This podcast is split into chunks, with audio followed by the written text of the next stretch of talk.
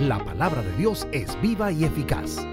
Le invitamos a escuchar el mensaje de la palabra de Dios desde la primera iglesia evangélica y reformada en San Pedro Sula. Para el pueblo de Dios, para los que están aquí y los que nos están viendo, es un mensaje que quiero que compartamos como iglesia, que aprendamos. Por eso dije, quiero ser un maestro, porque hoy quiero enseñar a la iglesia que todos los hijos de Dios tenemos dones, dones dados por el Espíritu.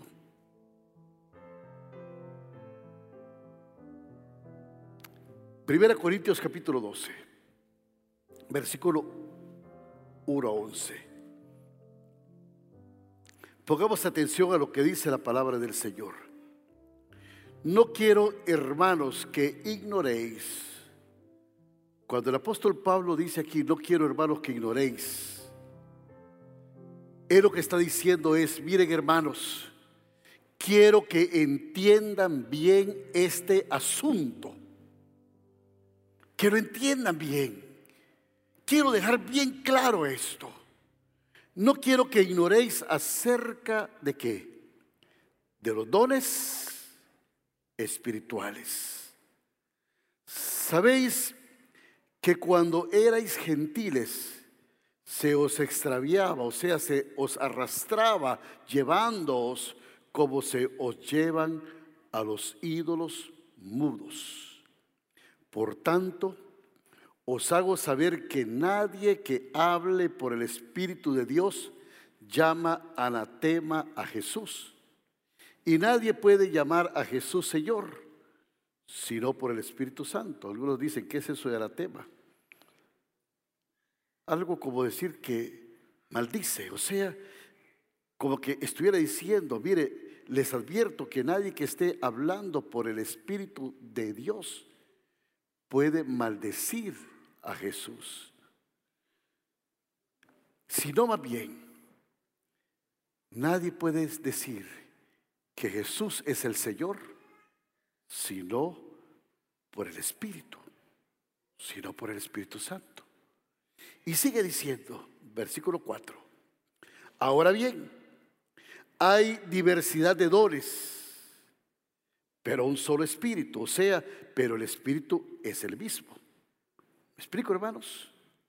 Y dice, y hay diversidad de ministerio, pero solo un Señor.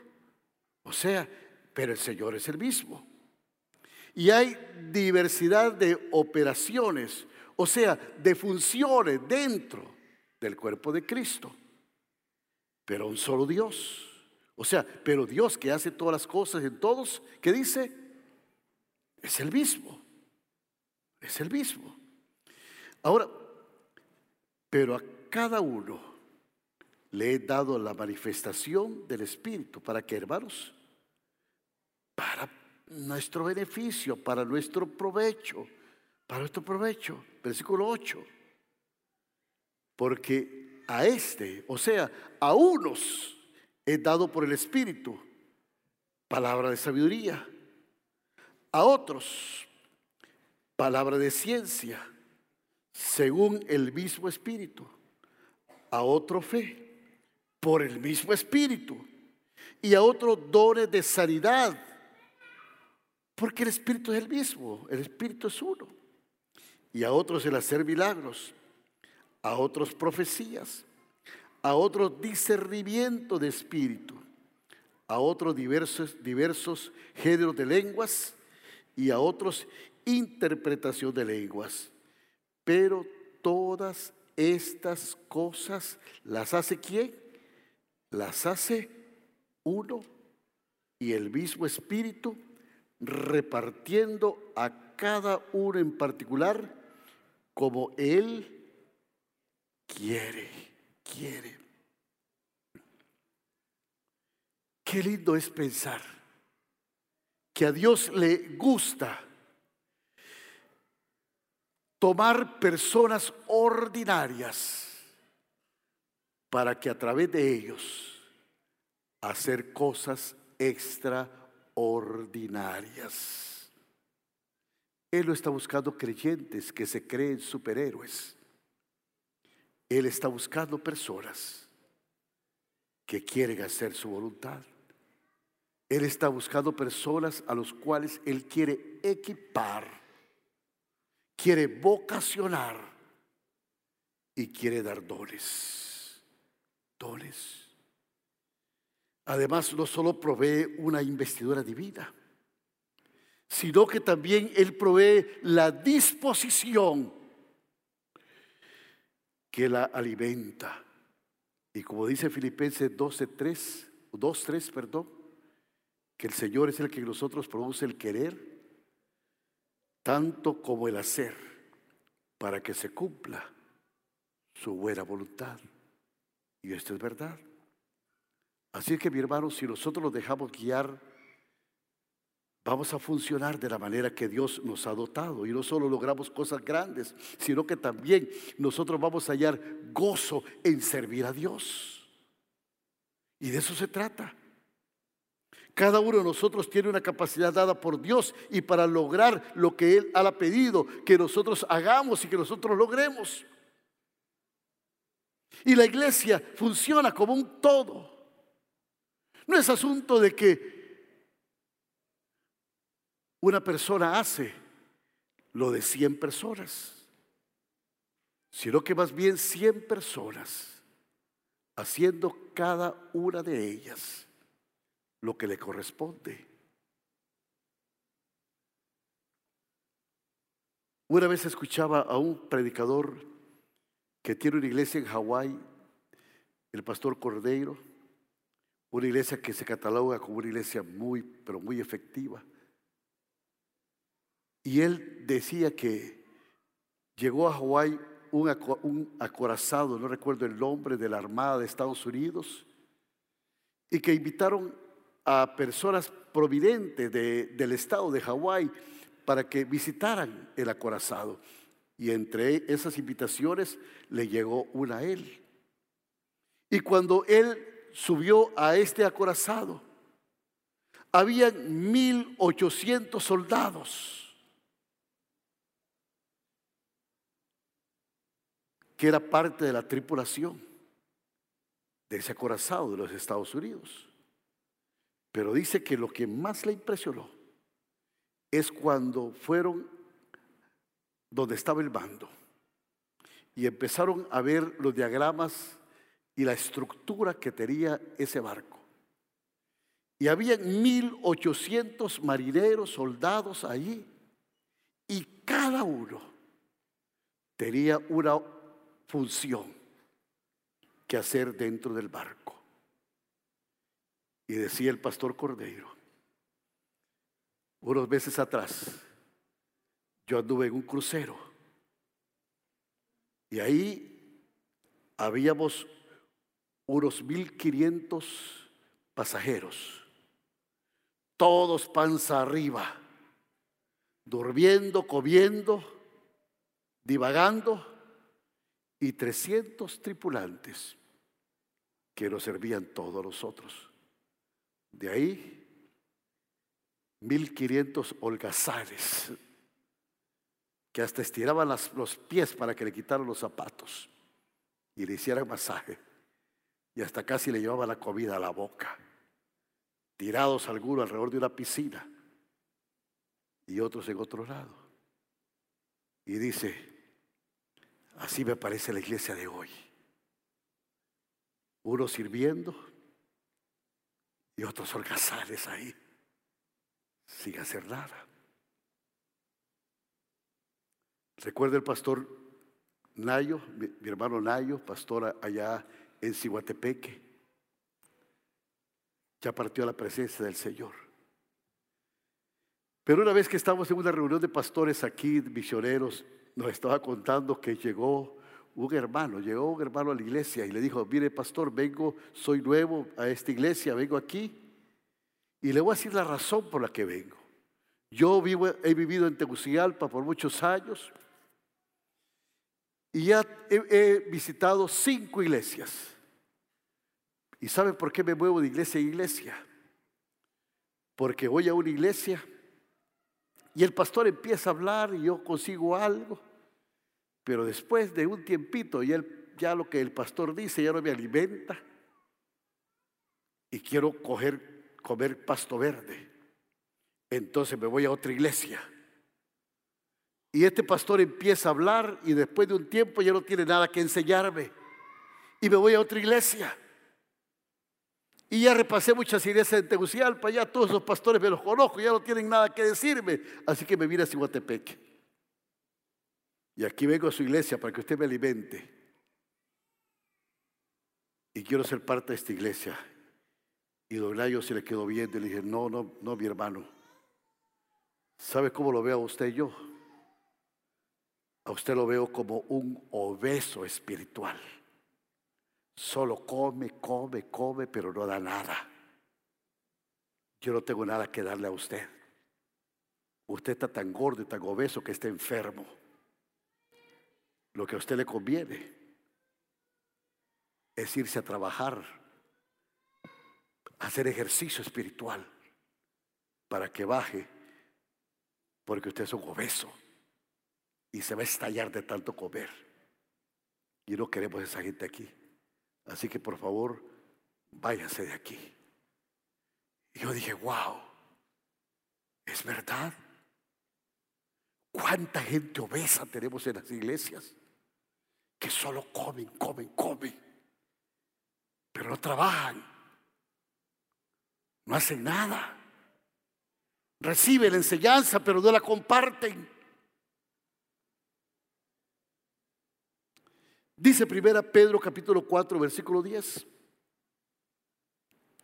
Cada uno según el don que ha recibido, ministrelo a los otros como buenos administradores de la multiforme gracia de Dios. Y déjeme leer este mismo pasaje en la NBI. Dice, cada uno ponga al servicio de los demás el don que haya recibido, administrado fielmente, administrando fielmente la gracia de Dios en sus diversas formas. Está diciendo. Ahora bien, mientras más detenidamente estudiamos la palabra, más vemos cómo Dios equipa a su pueblo. Y la Biblia por lo menos menciona tres categorías básicas de dones. Los dones ministeriales, los dones de servicio y los dones espirituales. Y aquí comienza mi enseñanza de este día. Para que hablemos de estos tres dones básicos con que el Señor equipa a su iglesia. En primer lugar, miremos los dones ministeriales. Y por asuntos de tiempo, porque ya vamos tarde, vamos a Efesios capítulo 4 y vamos a ver solo tres versículos. El versículo 8, el versículo 11 y el versículo 12. Dice el versículo 8, Efesios 4, 8. Por lo cual dice, Subiendo a lo alto llevó cautiva la cautividad. O sea, cuando ascendió a lo alto se llevó consigo los cautivos. Y este es otro mensaje que hacer. Pero quiero que ponga atención a lo último. dice, y dio dones a los hombres. Versículo 11.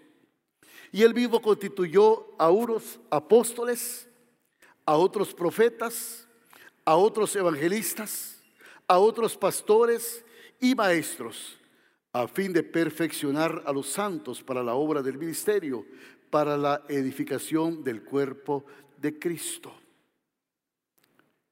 O sea, que Dios estableció oficios específicos en la iglesia a los efectos de supervisión o de, liderazgo.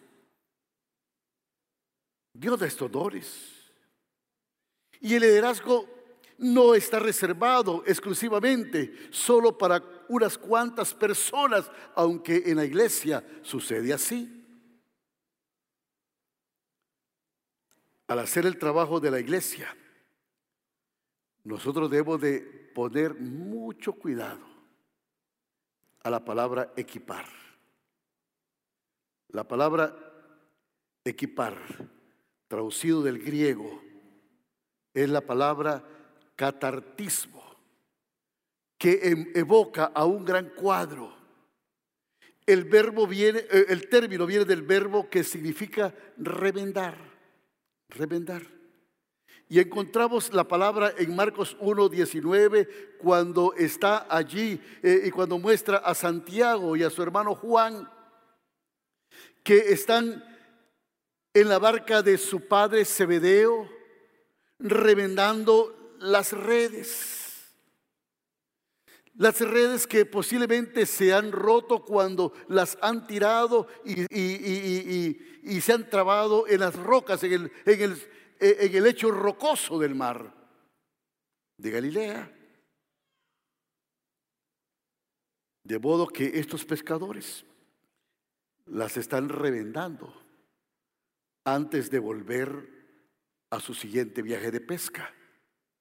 Ellos equipan sus redes para cumplir el propósito para lo cual habían sido creados, o sea, atrapar peces. Ahora bien, algunas veces nosotros también, en el transcurso de la vida, en el descuido, tenemos nuestra armadura un poquito rota. Como dice Eclesiastés 10:10, que las moscas muertas hacen heder el perfume del perfumista. ¿Y por qué las moscas muertas? entraron allí. No lo cuidamos, no lo tapamos. Y parece que todo lo bueno se destruye.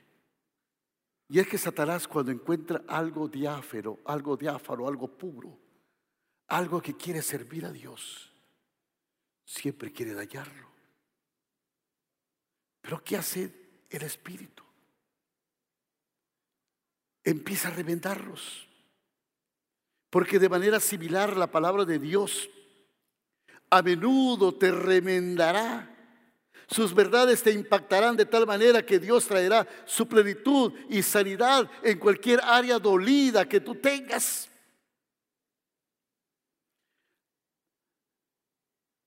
Dios traerá tu sanidad a tus relaciones, a tu vida. Y al leer la palabra de Dios te equipa para la tarea. Es más, para los propósitos a los cuales Dios te ha llamado. Tú vas a encontrar los mensajes de Dios y te van a desafiar. Te van a recordar quién eres y lo que Dios quiere que tú hagas. Él te revienda para que tú hagas su obra, para que tú osadamente empieces a practicar los dones que Dios ha puesto en ti. Un pescador, hermanos, no revienda sus redes para colgarlas ahí de souvenir en la sala de su casa. No lo hace esto. Él revienda sus redes para volverlas a usar, para entrar al servicio. Así es que Dios empieza a poder funciones y empieza a poder líderes para que pongan todas estas cosas y para que funcionen y hagan funcionar la iglesia. Y es así como las iglesias crecen. Ahora, también está el don, los dones de servicio. Estábamos hablando de los dones ministeriales. Los dones ministeriales que nos están diciendo que Dios estableció oficios específicos para que la iglesia de Dios funcione. Pero también están los dones de servicio. Y miremos Romanos capítulo 12, versículos 6 y 8. Y dice Romanos capítulo 12, versículo 6. De manera que teniendo y ya le voy a quitar la palabra teniendo, porque aquí Pablo dice, tenemos diferentes dones, según la gracia que nos es dada. Si el de profecía, úsese conforme a la medida, o sea, en proporción con su fe o a medida de su fe. O si de servicio en servir. O el que enseña en la enseñanza. El que exhorta, o sea, el de animar a otros. En la exhortación, o sea, en dar ánimo. El que reparte, o sea, que es el de socorrer a los necesitados, que lo haga con, con liberalidad y el que preside con solicitud, o sea, el que dirige, lo haga con esmero. Y el que hace misericordia, con alegría. Y así como Dios pone los dones ministeriales para el funcionamiento de la iglesia, así también pone los dones de servicio y Dios distribuye dones de servicio entre los cristianos para equiparnos, para sobresalir en el servicio. Y de nada nos va a ayudar que nosotros sepamos esto. Debemos de ir más allá y desarrollar y desplegar esos dones si han de ser útil a alguien. Hemos estado en esta jornada de vacunación acá. Ya les expliqué con voluntarios. Y yo me sorprendo cuánta gente dispone en su corazón venir a servir. Estar allí en el portón dando un número, haciendo que la gente esté entre bien. Inclusive yo miraba muchachos que recorrían alrededor de la calle cuando la para decirle a la gente, mire, está, que está bien, ya va a llegar, tenemos suficiente número, no se desespere. He visto hermanos que están de voluntarios en el portón estar desde las 6 de la mañana hasta las 3 de la tarde. Allí. Wow. Uno dice, caramba, qué lindo es esto. ¿Cómo quieren servir?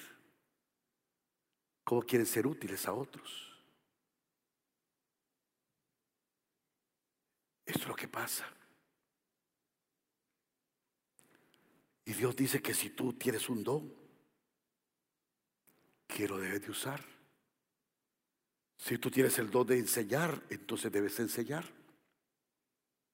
Si tú tienes un don de liderazgo, entonces debes ser líder encuentra un lugar y empieza a servir. Lo que quiero decirles, hermanos, es que, e, e, es que poseer un don y no usarlo, esto es impensable e inaceptable para Dios. Cada uno de nosotros debe tomar responsabilidad en ejercitar sus dones. Y mientras cada uno de nosotros descubre y comienza a usar sus dones, Dios es honrado. El cuerpo de Cristo es edificado. Y nosotros empezamos a conocer el gozo que trae servir a Cristo.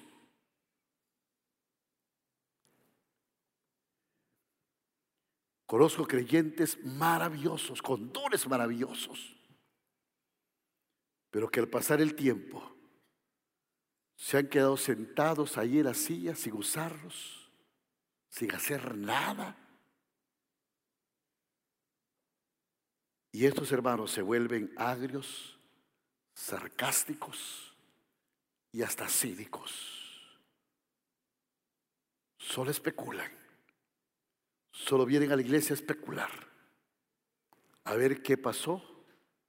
A ver cómo vino fulanita tal. A ver si el predicador predicó un buen mensaje a especular, a especular. Y qué terrible es especular. Porque el que especula está con un ojo dentro de la iglesia y con el otro en el mundo. Y es poco resbalarse y caerse. Y cuando la gente no hace nada, hermanos, es terrible. Cuando la iglesia trabaja, y cuando todo sirve,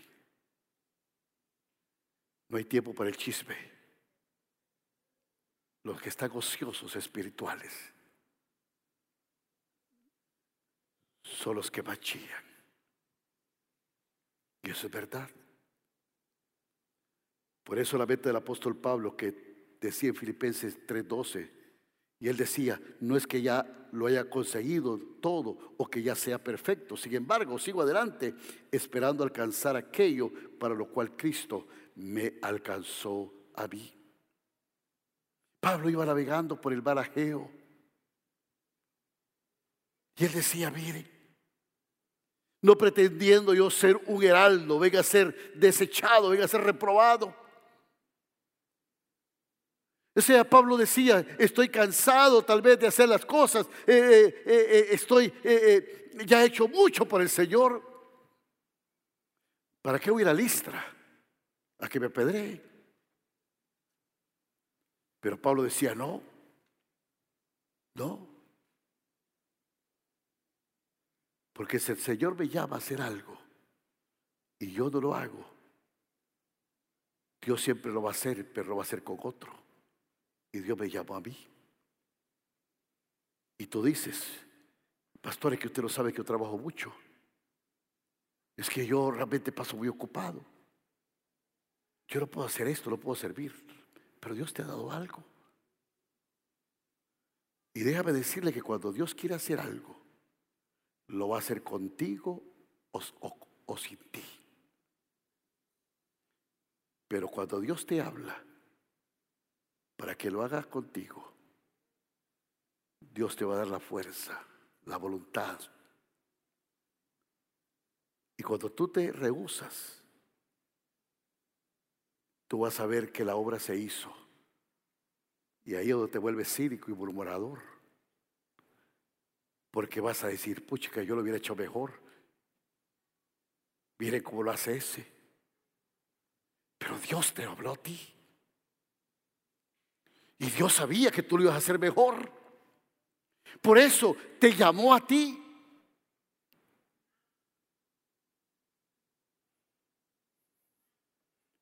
Pero como tú lo quisiste, Él siempre lo va a hacer.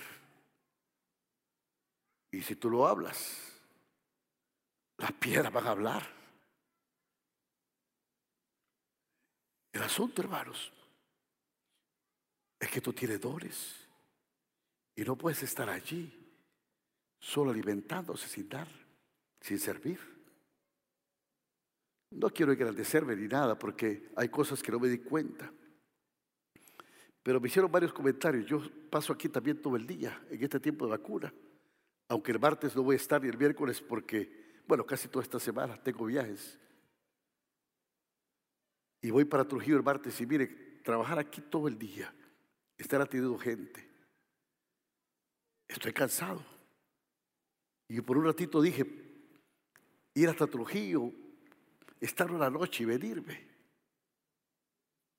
Pero ¿saben qué, hermano? Es ir a servir. Es ir a llevar provisiones a gente que necesita ya.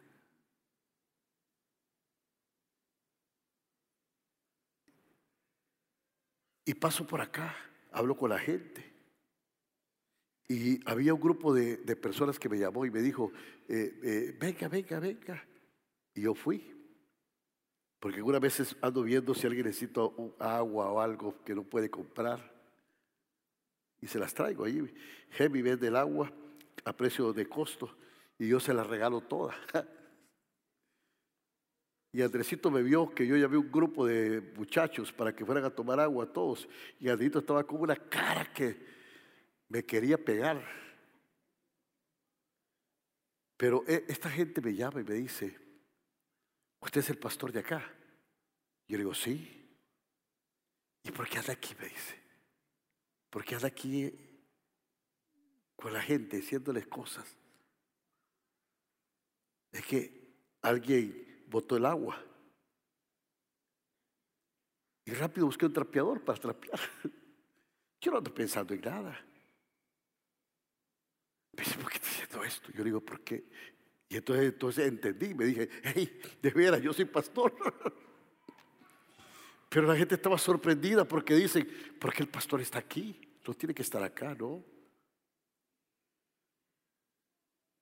Posiblemente tenemos espíritu de servicio y podemos hacer las cosas. Este asunto no es de estatus, esta cosa es de Dios. Si fuera por mí, hermano, yo no lo haría, pero es el Espíritu Santo de Dios. Y porque nosotros no lo podemos hacer, es que el Espíritu produce el querer. Y también el Espíritu hace que nosotros lo queramos hacer. No es porque usted lo quiera hacer, es porque el Espíritu lo lleva a hacerlo. Pero debemos de dejarnos usar por el Espíritu.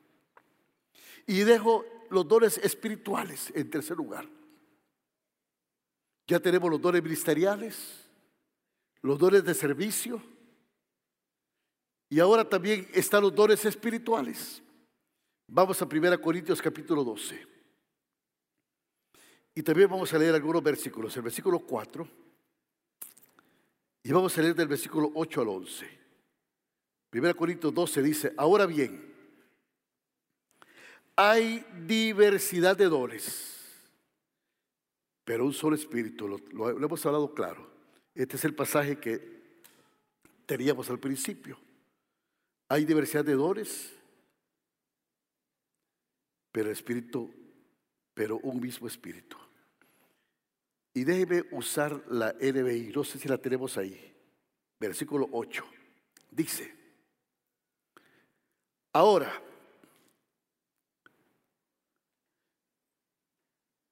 a uno Dios le da por el Espíritu palabra de sabiduría. A otros por el mismo Espíritu palabra de conocimiento.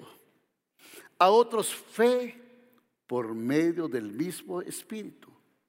A otros y por ese mismo Espíritu dones para sanar enfermos. A otros poderes milagrosos, a otros profecías, a otros el discernir espíritus, a otros el hablar en diversas lenguas y a otros el interpretar lenguas. Todo esto lo hace un mismo y único espíritu quien reparte a cada uno según lo que determina. ¿Se entendió claro, hermanos? Ya lo habíamos leído en, la Reina Valera, pero se entendió lo que hablé. Los dones espirituales han sido por muchos el enfoque de tremendas controversias, variedades de interpretaciones de este pasaje. Han dividido, han segregado congregaciones y han hecho estragos terribles y de iglesia del Señor. Pero lo cierto es que tengamos dones que pueden ser grandes o pequeños, vistos o no vistos. En la plataforma o en el fondo es crucial todo esto para la habilidad de la iglesia de operar con efectividad óptima como Dios quiere. Y no tenerlos simplemente o saberlos porque esto no funcionará como Dios quiere que lo haga. Y yo me pregunto, ¿qué ha pasado? ¿Qué hemos hecho o no hemos hecho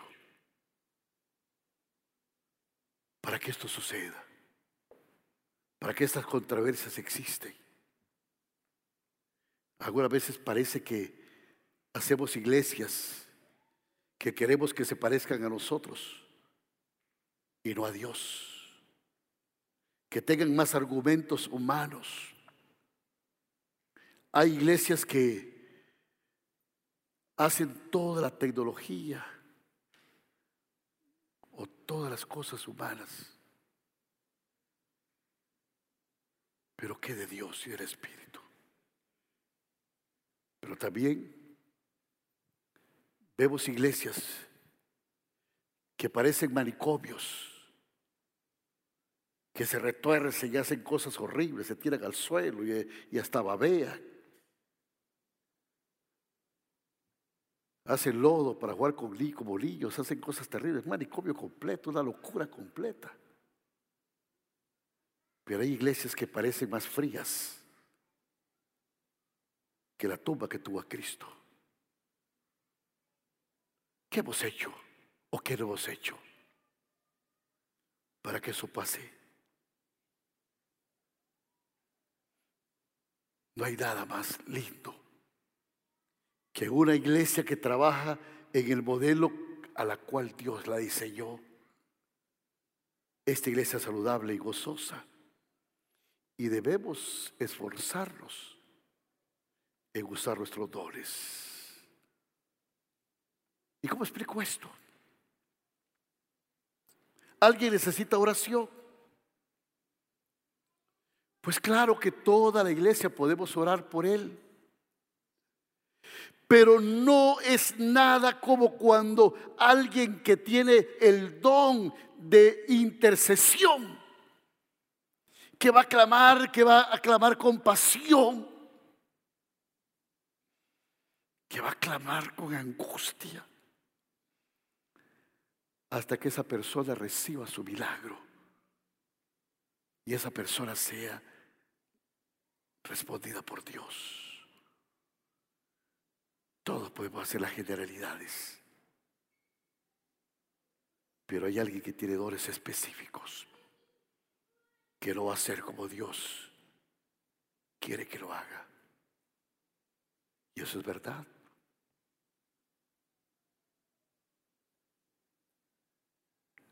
A mí no me gusta venir al culto de oración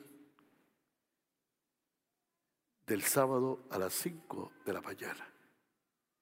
Y le voy a contar el secreto por qué. Porque cuando yo vengo el sábado a las 5 de la mañana, el pastor, qué alegría, vamos a orar por el pastor, que el pastor venga acá, que el pastor diga unas palabras, el pastor predicando. A veces el pastor quiere agregar algo. Cuando hay tanta gente necesitada que viene aquí porque necesita un milagro de Dios para cualquier cosa, pero ahí mismo, aquí mismo, en esos cultos de las 5 de la madrugada, hay hermanos que tienen dones del Espíritu, espirituales, para ministrar a esas personas con necesidad. Y cuando ellos vienen aquí, a esos servicios de oración, van a salir sabiendo de que esto no se centró en una persona, sino que el poder de Dios está actuando para ministrar al que tiene necesidad y las personas correctas van a estar haciéndolo. Y podemos hacerlo todos, pero lo específico y lo mejor es eso. Así es que Dios equipa su iglesia. Dios lo hace. Y el peligro de todo esto cuando nos empezamos a comparar Empezamos a ver aquí un tipo por allá. No. Aún el Espíritu Soberano. Y Él va a ser como le ronque la gana. Si quiere votar a alguien, lo va a votar. Como votó a Pablo. Pero algunas veces hacemos hasta dogmas. Y pensamos que un culto que ora y que no cae la gente no es de Dios. Si el Espíritu puede estar en la quietud, en el silbo apacible, se puede mover el Espíritu de Dios, porque Él va a ser como le ronca la gana, no como nosotros queramos. Por eso, el que tiene don de ciencia o el que tiene discernimiento, lo puede interpretar. El que tiene espíritu sabiduría, va a dar el mensaje va a saber lo de Dios. Y la iglesia así funciona. Hermanos, dice Pablo que la iglesia del Señor, donde los dones del Espíritu funcionan, edifica el cuerpo de Cristo. Edifica el cuerpo de Cristo. Y la iglesia post pandemia es una iglesia que tiene que ser edificada. Porque se enfrenta a desafíos y a oportunidades tan grandes. Porque cuando el pecado abundó, sobreabunda la gracia de Dios. Pero ¿cómo irán si no hay nadie que les predique?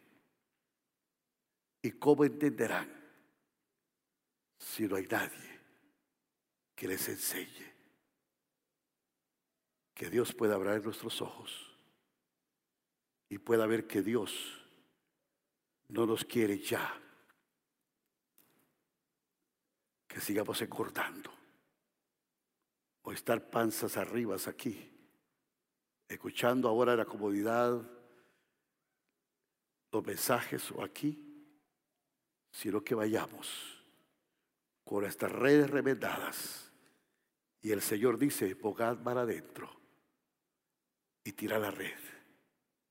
Porque aunque nosotros creamos que en este tiempo no hay peces, si tiramos la red equipados con Dios, en el nombre de Jesús, vamos a tener buena cosecha.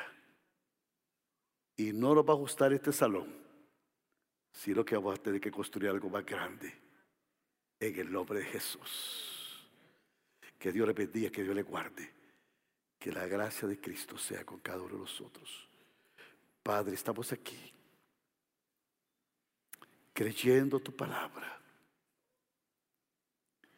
Y venimos a tu taller, Señor, al taller de tu espíritu,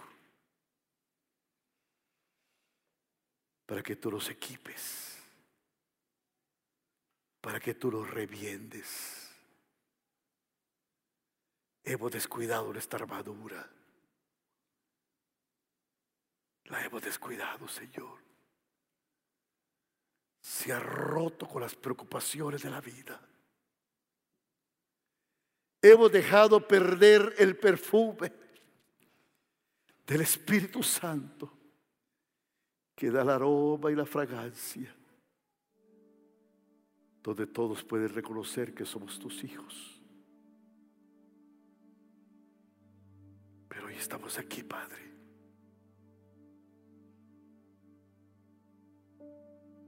aceptado tu llamado. Revendando las redes. Por eso te pido, Señor, que rompas totalmente nuestra vida de todo lo que te impide. Cualquier relación, cualquier estorbo, cualquier peso que nos asedia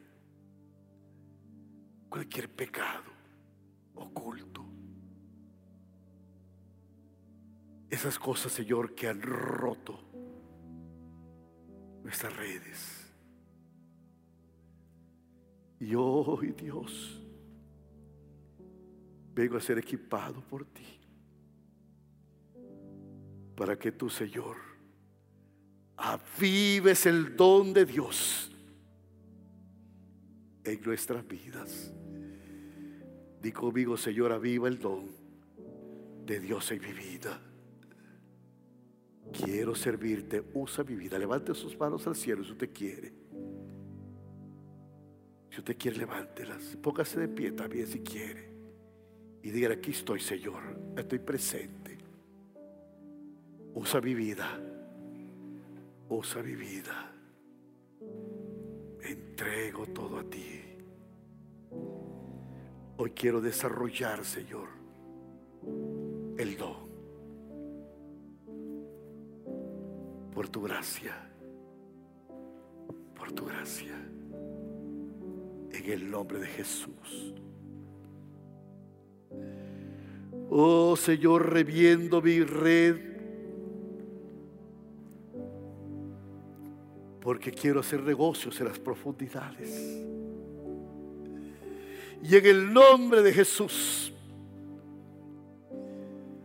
he de tirar la red. He de buscar mi lugar. Porque todos los hijos de Dios tienen dones, tienen propósito, dones ministeriales, dones de servicio, dones del Espíritu. Heme aquí, Padre la iglesia como un todo, como un todo. Y donde quiera que un miembro de la iglesia esté, ahí está la iglesia del Señor, ministrando, haciendo su labor, su trabajo.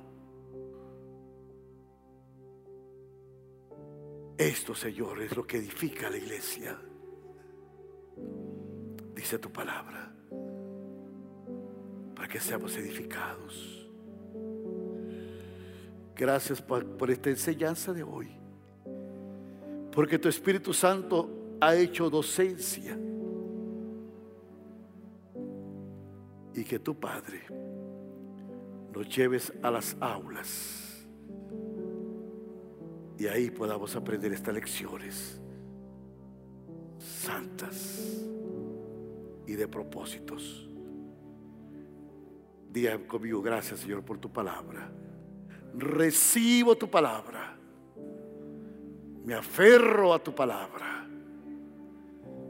Y pongo en acción, dígalo fuerte, y pongo en acción tu palabra. En el nombre de Jesús. Gracias Señor.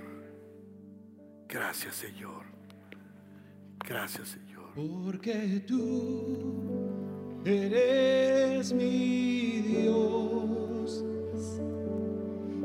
Eres digno de adoración. Una ofrenda de amor seré para ti.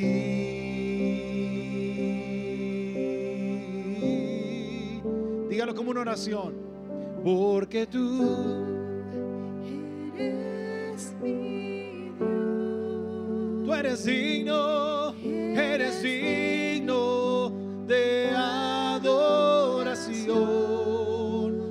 ofrenda de amor, una ofrenda de amor seré para ti.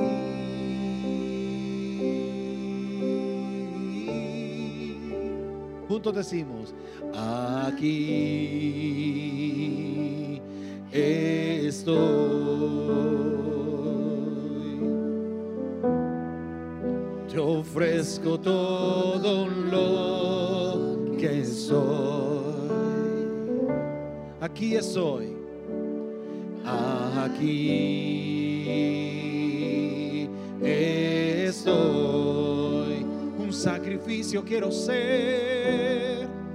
Un sacrificio quiero ser. Toma mi ser. Toma mi ser. Ti. Mi vida entrego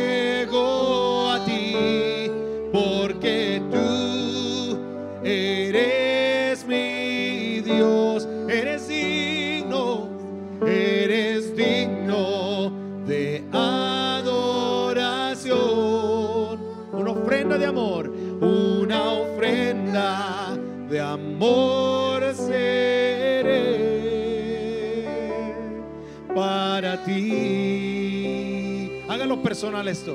Y dígale al Señor, porque tú eres mi Dios, porque tú eres mi Dios, eres digno de adoración, una ofrenda de amor